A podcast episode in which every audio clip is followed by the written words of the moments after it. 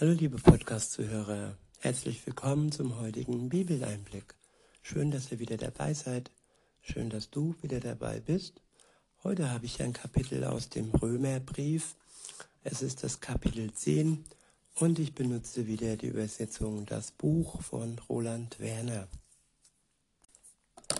Ab Vers 1 heißt es, Schwestern und Brüder, das, wonach mein Herz verlangt, und worum ich Gott inständig, inständig bitte, ist, dass sie gerettet werden. Denn ich bestätige ihnen, dass sie voller Eifer für Gott sind. Doch das tun sie ohne echtes Verständnis. Denn sie verstehen die Gerechtigkeit Gottes nicht und versuchen stattdessen ihre eigene Gerechtigkeit zu erarbeiten.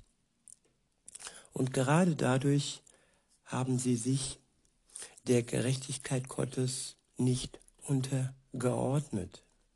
Denn das, worauf das gesamte Gottesgesetz hinzielt, ist der Messias, Jesus.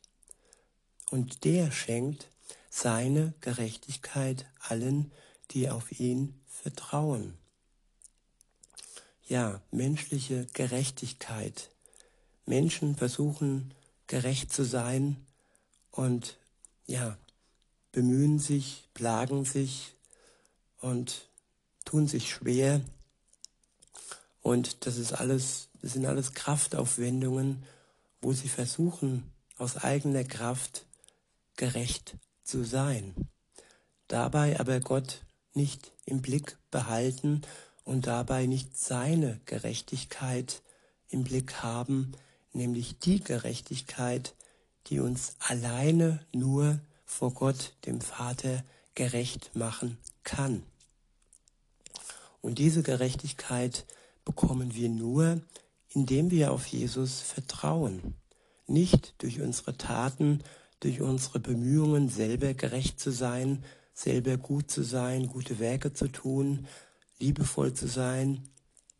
Nein, All diese Selbstgerechtigkeiten machen uns vor Gott, dem Vater, nicht gerecht und lassen uns auch kein Leben führen, das wirklich ähm, Gewinn und Ertrag bringt.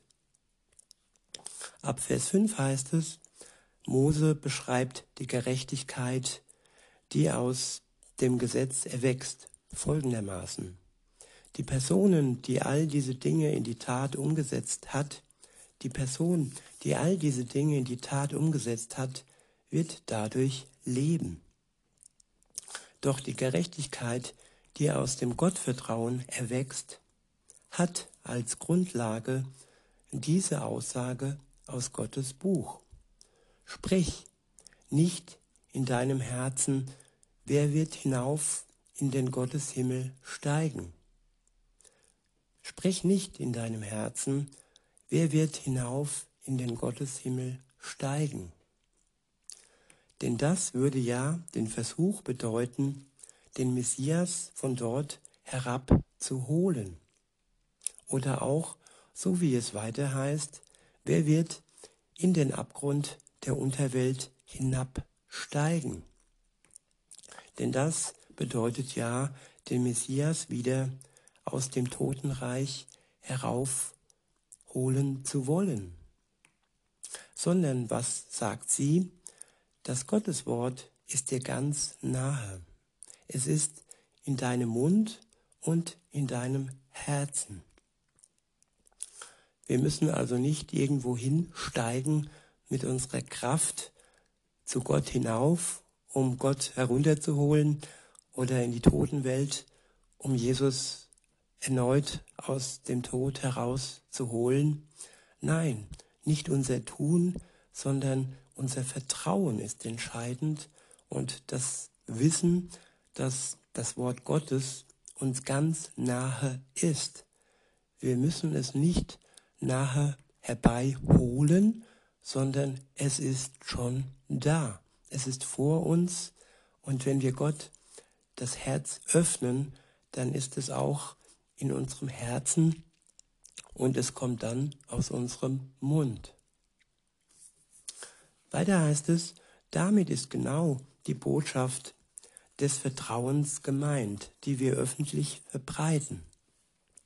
Ich wiederhole, damit ist genau die Botschaft des Vertrauens gemeint, die wir öffentlich verbreiten. Ja, wenn du mit deinem Mund bestätigst, dass Jesus der Herr ist und in deinem Herzen fest darauf vertraust, dass Gott ihn von den Toten wieder zum Leben erweckt hat, dann wirst du das Heil erfahren. Ja, wenn man selber nicht ähm, den Tod besiegen möchte, indem man hinabsteigt, oder äh, wenn man selbst nicht in den Himmel hinaufsteigen möchte, durch ähm, ja, unsere Schritte die Leiter hinauf, hinauf äh, tap, tapsen möchte, sondern wirklich da, wo wir sind, hier auf der Erde, heute, hier und jetzt, auf Gott vertrauen, dann werden wir erkennen, dass Jesus schon auferweckt ist, denn sein Vater hat ihn auferweckt.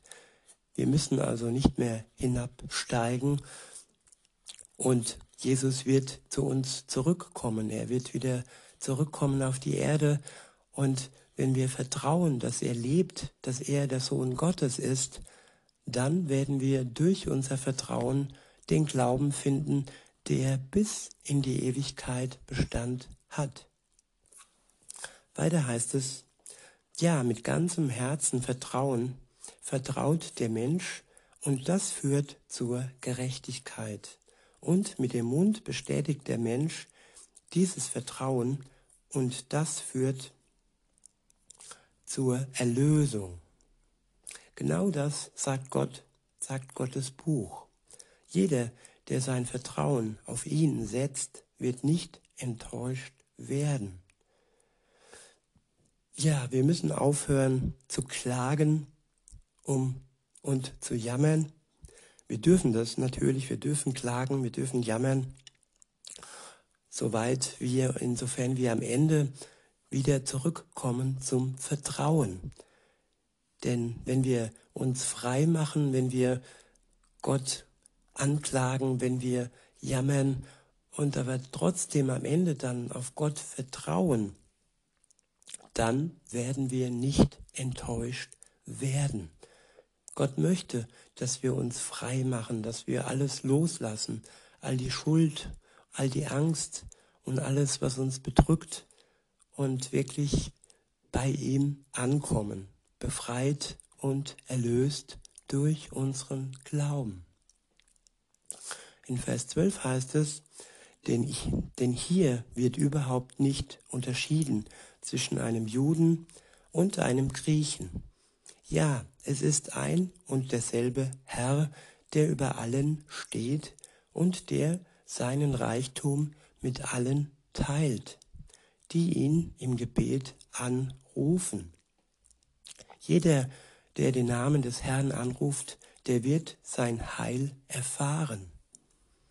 Ja, jeder, der zu Gott ruft, der ihm vertraut, der wird von ihm heil gemacht. Dessen Seele wird heil und ja, er bekommt Hoffnung und er bekommt ein Ziel bei Gott, das bis in die Ewigkeit hinein reicht. Weiter heißt es, in Vers 14, wie können die Menschen aber jemanden im Gebet anrufen, dem sie nicht vertrauen?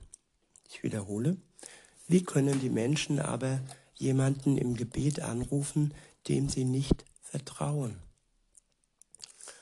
Wenn ich jemanden anspreche, wenn ich jemand um etwas bitte, dann ist es wichtig, dass ich vertraue, dass der, den ich anspreche, nämlich Gott, dass er stark ist, dass er über allem steht und dass er die Möglichkeit hat, mir zu helfen. Weiter heißt es, und wie können sie dem ihr Vertrauen schenken, von dem sie noch nie gehört haben? Und wie können sie etwas über ihn hören, außer wenn jemand ihnen die Nachricht überbringt? Und wie können sie etwas öffentlich weitersagen, wenn es niemanden gibt, der sie dazu ausgesandt hat. Davon spricht auch die Stelle in Gottes Buch, die lautet, wie wunderschön sind die Füße der Menschen, die gute Nachrichten verbreiten. Und doch ist es leider so, nicht alle haben der guten Nachricht Vertrauen geschenkt. Schon Jesaja sagte das damals. Herr, wer hat denn dem, was er von uns gehört hat, geglaubt? So entsteht also das Vertrauen aus dem Hören und das Hören aus der Nachricht vom Messias. Doch ich möchte die Frage stellen, haben Sie das etwa nicht gehört? Doch, natürlich, das belegt ja auch die Aussage in Gottes Buch. Ihr Schall ist in den ganzen Erdkreis ausgegangen und ihre Worte in die letzte Winkel der bewohnten Welt. Doch an dieser Stelle werfe ich die Frage ein, hat das Volk Israel das etwa gar nicht verstehen können? Dabei macht doch schon Mose als erster diese Aussage, ich will euch zur Eifersucht gegenüber denen anreizen, die nicht zu meinem Volk gehören, und ich will euch mit Bitterkeit erfüllen durch eine Nation, die nichts versteht. Und Jesaja spricht das noch direkter aus. Ich ließ mich finden von denen, die mich nicht suchten. Denen, die nicht nach mir fragten, bin ich deutlich erschienen. Doch zum Volk Israel sagte Gott durch ihn, den ganzen Tag lang habe ich meine Hände ausgestreckt zu einem Volk, das mir nicht gehorcht und ständig gegen mich redet. Ja, Gott streckt den ganzen Tag seine Hand uns gegenüber aus. Sein Wort, seine Botschaft gilt allen Nationen. Und du kannst, wenn du das möchtest, liebe Zuhörerin, lieber Zuhörer, seine Hand ergreifen, sein Wort aufnehmen, ihm vertrauen und dich von ihm in die Ewigkeit hinüberziehen lassen. Er hat die Macht und er hat die Kraft und er kann dir auch die Gewissheit dazu schenken, wenn du im Glauben Vertrauen zu ihm fasst. In diesem Sinne wünsche ich euch noch einen schönen Tag und sage bis denne.